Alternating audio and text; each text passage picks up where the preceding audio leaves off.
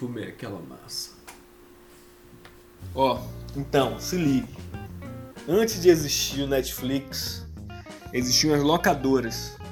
As pessoas que queriam assistir um filme, que não viu, tiveram visto esse filme nem no cinema nem na televisão e quisessem assistir na sua casa, a qualquer momento, ele ou alugava ou comprava o filme. Só que o filme ele era para o aparelho dele, ou para o DVD ou para o videocassete. E tinha um outro também, Blu-ray, esse eu não consegui nem usar.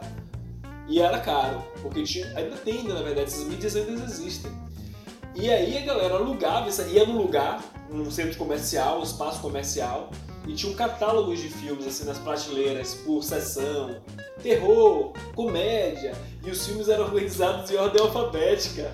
Olha que coisa, velho, sistema de locadora, que maravilha, organização de locadora. Os filmes organizados por ordem alfabética, primeiro classificado nos seus gêneros, depois organizado em ordem alfabética.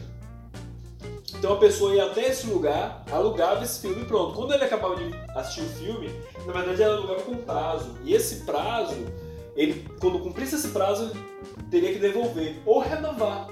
Se não tivesse um, um, um registro de espera, se não tivesse ninguém esperando pelo filme, ele poderia renovar. Então ele poderia já fazer uma locação por vários finais de semana. Ah, eu quero ficar esse filme essa semana toda. Aí o filme era, eram 3, 4 dias, era coisa pequena, assim, e você pagava multa se você atrasasse a devolução do filme. E no momento do. É, quando era videocassete, quando não existia DVD, que o DVD é um disco, um disco tipo um CD. E quando não tinha DVD tinha fita cassete. Essa fita cassete é uma fita magnética, se ligou? Fita, fita, fita mesmo. Magnética. E você tinha que rebobinar essa parada, porque se você levasse para a locadora sem rebobinar, você pagava multa. Você sabe o que é rebobinar? Rebobinar é você voltar a bobina ao ponto inicial. É você porque assim, uma, uma fita, olha que coisa que eu vou ter que explicar agora. Uma fita é um dispositivo é, quer dizer, a fita cassete é uma fita mesmo magnética dentro de uma caixa que é um dispositivo que tem que ter uma estrutura para que essa fita ela possa ser movida, para que determinados pontos dessa fita magnética seja gravado, seja registrado. Então assim, você tem duas rodinhas, uma de um lado, do lado esquerdo, outra do lado direito, e elas rodam no mesmo sentido, fazendo com que essa fita encha. E como é um carretel de fita, a fita que estava do lado direito vai diminuindo e a do lado esquerdo vai enchendo. E aí você zerou, resetou a fita. Você voltou a fita pro ponto inicial. Aí você devolve para a locadora assim. Olha que viagem. E aí se você não devolve rebobinado, a locadora cobra multa. Então a galera, porra, vai ter que devolver o filme que a locadora vai fechar. Tinha máquina só para rebobinar, porque é o tempo do videocassete. Verdade. Era um pouco mais rápido que o tempo do filme. E tinha uns que tinha 3x, uma coisa assim, para a velocidade, né? do avanço e do rebobinar, mas né, tinha, tinha locadoras que tinham a máquina do, de rebobinar. E aí você era o processo de assistir um filme. Ah caramba, olha que viagem. E só nisso aí a gente falou de videocassete, DVD, fita, Blu-ray, em curtíssimo espaço de tempo. Antes disso, a gente tinha o que antes do videocassete? Como era que a gente transmitia essas histórias? Porra, livros, a digitalização transformou tudo.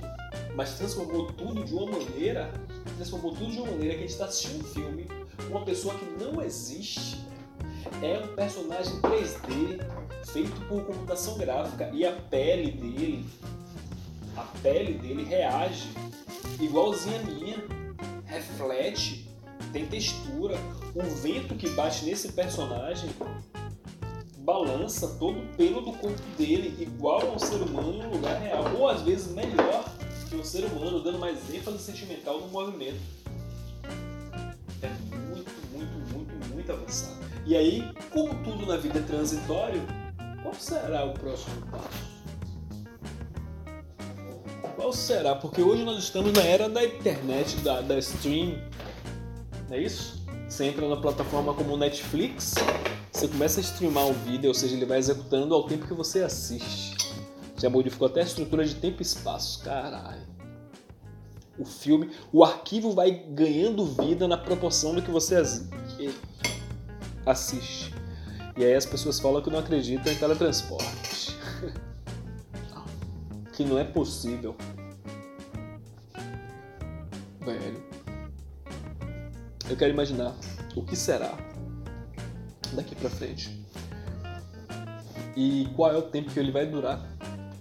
Porque me parece que as coisas estão ficando mais rápidas. Eu não sei se é uma sensação exclusivamente minha, acredito que não.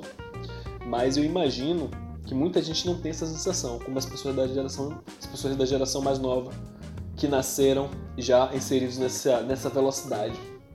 Não tem noção quanto a vida está sendo rápida. E eu não sei nem se é por um fato de que nós éramos crianças, mas acho que é porque a gente eram duas coisas que combinavam. Nós éramos crianças, então a dimensão de tempo para crianças, de execução de tempo, durabilidade de um dia é muito diferente da de um adulto. Um ano para uma criança é uma vida, às vezes é o tempo inteiro da sua vida. Às vezes você tem menos do que um ano, você não tem nem noção do que é um ano. Entendeu? A gente fica esperando chegar a fazer 15 anos. Ah, quando eu fizer 15 anos, quando eu fizer 18 anos, a gente fica. Ixi, mano, agora a gente tá com saudade dos anos que se passaram. ah, muito bom. Vou, vou parar, vou comer aqui.